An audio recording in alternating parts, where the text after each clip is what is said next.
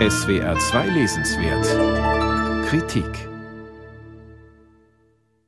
Wer hätte gedacht, dass die Haltung zu LGBTQ-Fragen, also zu nicht heteronormativen sexuellen Orientierungen, auf den mentalen Landkarten Europas einmal zu einer neuen Kulturgrenze zwischen West und Ost werden würde? In ihrer Studie Osteuropa zwischen Mauerfall und Ukraine-Krieg machen der Historiker Martin Aust, der Politologe Andreas Heinemann-Grüder, die Juristin Angelika Nussberger und der Literaturwissenschaftler Ulrich Schmid nämlich einen solchen neuen eisernen Vorhang quer durch Europa aus. Während im Westen rund 90 Prozent der Menschen der Ansicht sind, dass Homosexualität gesellschaftlich akzeptiert werden solle, zeigt eine Umfrage von 2020, dass in Polen, Ungarn und der Slowakei nur 50 Prozent diese Meinung vertreten, in Russland und der Ukraine sogar nur jeweils 14 Prozent.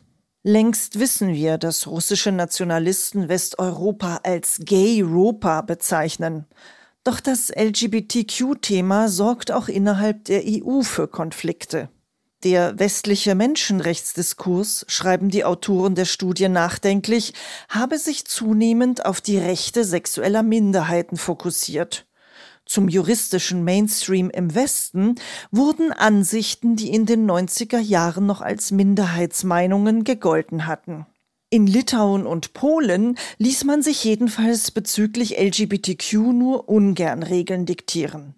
Die Osteuropäer argumentierten, dass man mit der Ratifizierung der Europäischen Menschenrechtskonvention keinerlei Zusagen in diesem Bereich gemacht habe. Das Jahr 1989 war keine Stunde Null, schreiben die Autoren der Studie.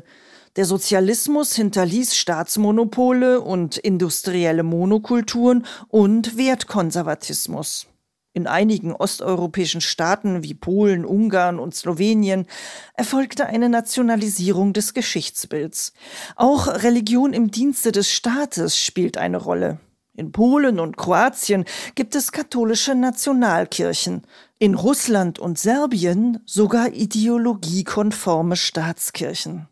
Statt sich den ethnisch homogenen Nationalstaat westlicher Prägung zum Vorbild zu nehmen, so der Appell des Autorenteams, sei ein Vielvölkerstaat wie das frühere Österreich-Ungarn für die osteuropäischen EU-Länder das geeignetere Modell.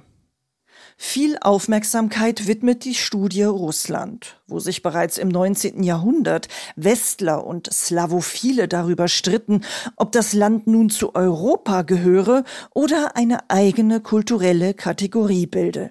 Auf eine überlegene russische Zivilisation beruft sich noch Putin mit seiner imperialen Geschichtspolitik, wenn er sagt, der russischen Weltanschauung liegt die Vorstellung von Gut und Böse, von höheren Mächten, vom Göttlichen zugrunde.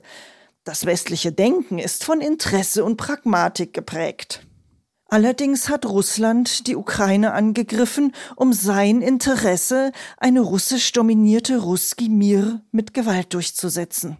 Putin wollte keinen Westen, keine demokratisch aufblühende Ukraine so nah an der russischen Grenze.